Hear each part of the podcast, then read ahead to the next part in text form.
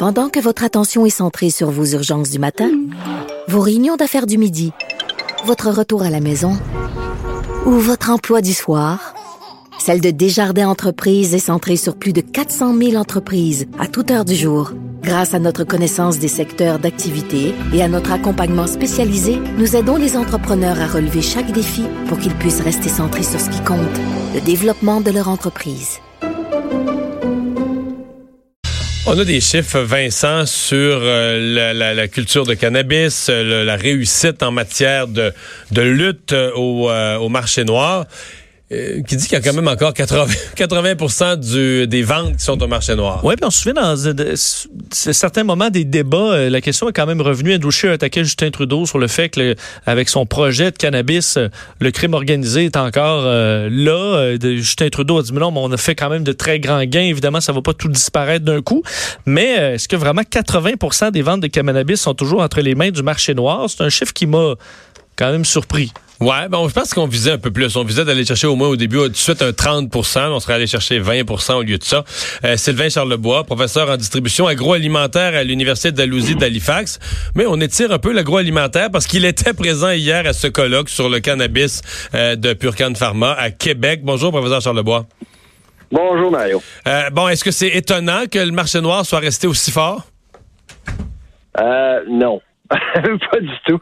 En fait, je présentais euh, certains chiffres hier. Euh, en fin de compte, nous, on s'attendait à ce que euh, le seuil atteigne 30 à 40% parce que c'est un peu ce qui est arrivé aux États-Unis. Là. On sait bien que dans plusieurs États, 11 États en tout, où le cannabis euh, pour utilisation euh, récréationnelle et légale, ben en fait, on a dépassé nettement le 20% durant la première année. Alors c'est une, déception. Puis la façon, pour la raison pourquoi je pense qu'il n'y a pas beaucoup, euh, le taux de conversion est très bas. Il y a, deux raisons. D'abord, le cadre réglementaire est archi restrictif. Il y a eu vraiment un problème au niveau de la distribution. il, y a pas, il y a beaucoup de gens qui n'ont pas eu accès euh, au cannabis. Ça, c'est un problème. L'autre problème. Ben, au Québec, il y, a des régions entières qui n'avaient même pas une succursale. Le Québec est, la pays province hein, en passant. C'est c'est vraiment là.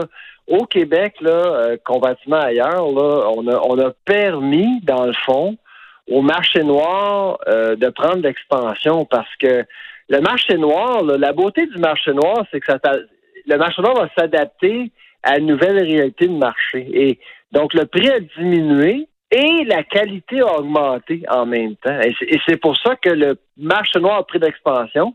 Donc, le, 100% du cannabis a augmenté. Le marché du cannabis a augmenté au Canada. Donc ça, oui, mais, ça c'est important parce que on nous avait dit quand même, euh, le gouvernement nous disait à l'époque, il y aura pas plus de consommateurs, il y aura pas plus de consommation de cannabis. C'est pas tout à fait exact dans le fond. Le, marché s'est élargi. Ben, il y a probablement des gens qui consommaient déjà du cannabis qui en consomment encore plus parce que c'est moins cher sur le marché noir. je comprends. La baisse de prix, oui, je comprends. Ben, ceux qui sont à l'aise de, de, faire affaire avec le gouvernement pour acheter euh, leur, euh, leur cannabis, ben, c'est certain qu'il y en a plusieurs qui ont commencé à utiliser du cannabis ou qui ont simplement essayé. Euh, par curiosité tout simplement. Il y en a beaucoup de ça là, sur le marché. Mais en gros, là, vraiment, là, euh, la tarte euh, du cannabis actuellement au Canada vaut environ 5 milliards de dollars et sur le 5 milliards, il y en a 1 milliard qui est vendu sur le marché légal. C'est très peu. Mhm. Le, la baisse du prix, là, euh, c'est, c'est, est-ce que ça, on aurait pu l'anticiper? Le, marché noir s'est adapté. Est-ce que, par exemple, les je parle, je parle du Québec, les SQDC, est-ce qu'on va pouvoir suivre le marché noir, euh, baisser aussi considérablement les prix pour rester compétitif? Ouais, le, différentiel actuellement, là, euh, toute province confondue, est d'environ 45% Donc, si vous achetez, ouais, si vous achetez, ben avant, c'était plus que le double, hein, en passant. Donc, on voit que le différentiel diminue tranquillement, pas vite. Le marché noir a diminué, mais aussi euh, le cannabis légal, le prix a diminué aussi en même temps. Mais il y a quand même euh, un coût supplémentaire d'à peu près 45% à payer. Euh, pour qu'on euh, assure une qualité euh, et que l'approvisionnement soit là. Mais évidemment, il y a encore beaucoup de travail à faire pour convaincre les consommateurs là, que le produit va être là, le produit va être de bonne qualité. Il y a une différence entre acheter le légal et l'illégal. Mais puisque dans, sur, le marché noir, les choses ont bien changé depuis un an, ben, il y a encore beaucoup, beaucoup de travail à faire. Là. Le dans le les, objectifs que le gouvernement s'était fixés au, départ, évidemment, euh, on voulait, on disait, on voulait protéger euh, les jeunes, on voulait euh, assurer que les gens ne seraient pas soumis à des produits de mauvaise qualité. Est-ce que, je sais pas comment dire, est-ce que le, marché noir s'est adapté aussi à ça, à offrir une meilleure qualité de produit en se disant, ouais, c'est les gens sont, sont plus parce qu'ils se vendent du produit qui est vraiment bien contrôlé euh, dans des, des succursales vraiment bien contrôlées. Le, moi, comme marché noir, je suis obligé de m'assurer d'une certaine qualité? Ben, je pense que c'est vraiment l'engouement qui a complètement disparu, hein, parce que je sais pas si vous vous souvenez, Mario, il y a trois, quatre ans, là, après les élections de 2015, là, bon, euh, le gouvernement Trudeau nous avait promis de légaliser le cannabis. Et euh, là, tout le monde pensait, oh mon Dieu, Canada va devenir ce méga party. On va avoir euh, tout un, party. mais avec le cadre réglementaire qui est tellement sévère, là, on, s'est rendu compte que bon, c'est pas si fun que ça. c'est juste du cannabis. Et puis j'ai l'impression que l'engouement. Puis nous, on surveille de très près le sentiment des consommateurs depuis trois ans à Dalhousie, puis on se rend compte que les gens sont de moins en moins enthousiasmés ou emballés par le, projet de, légaliser le cannabis.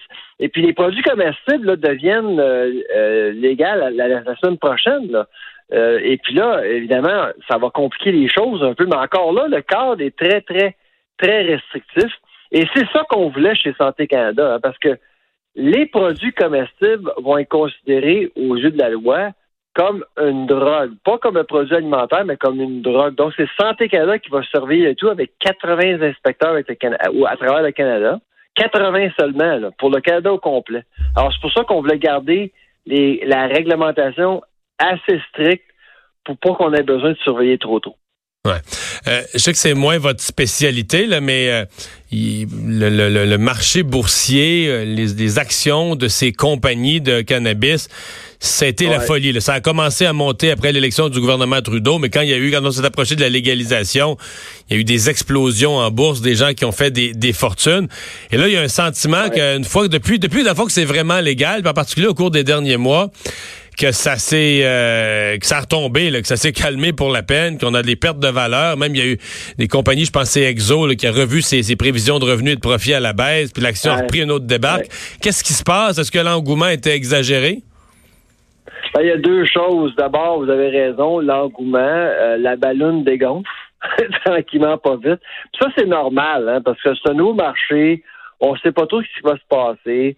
Donc, il y a eu un engouement au niveau euh, de Bay Street, euh, même Wall Street. Et là, les choses se calment un petit peu. L'autre, l'autre phénomène qui n'a pas aidé, c'est le phénomène CanTrust cet été. Si vous vous souvenez, Mario, le président de l'État général euh, à la tête de CanTrust a été, en fait, a dû démissionner parce que CanTrust a été accusé de, d'acheter du, du cannabis illégal pour fournir leurs clients. Euh, donc euh, du, la production à l'extérieur de la légalité du modèle légal. Alors le monsieur euh, en question a dû démissionner, puis ça, ça l'a affecté la confiance des investisseurs un peu partout. Donc des compagnies comme Exo aussi ont été affectées, éclaboussées par ce manque de confiance-là. Hmm. Ben voilà, merci pour ces explications, Sylvain Charlebois, professeur en distribution agroalimentaire. actions gaz. Hein? Oui, je m'en souviens d'Action de grâce. Oui, oui, merci beaucoup. à vous aussi. Bye bye. On va s'arrêter pour la pause dans un instant. L'actualité internationale de la semaine, telle que vue par Normand Lester. Mario Dumont et Vincent Dessureau. Le retour de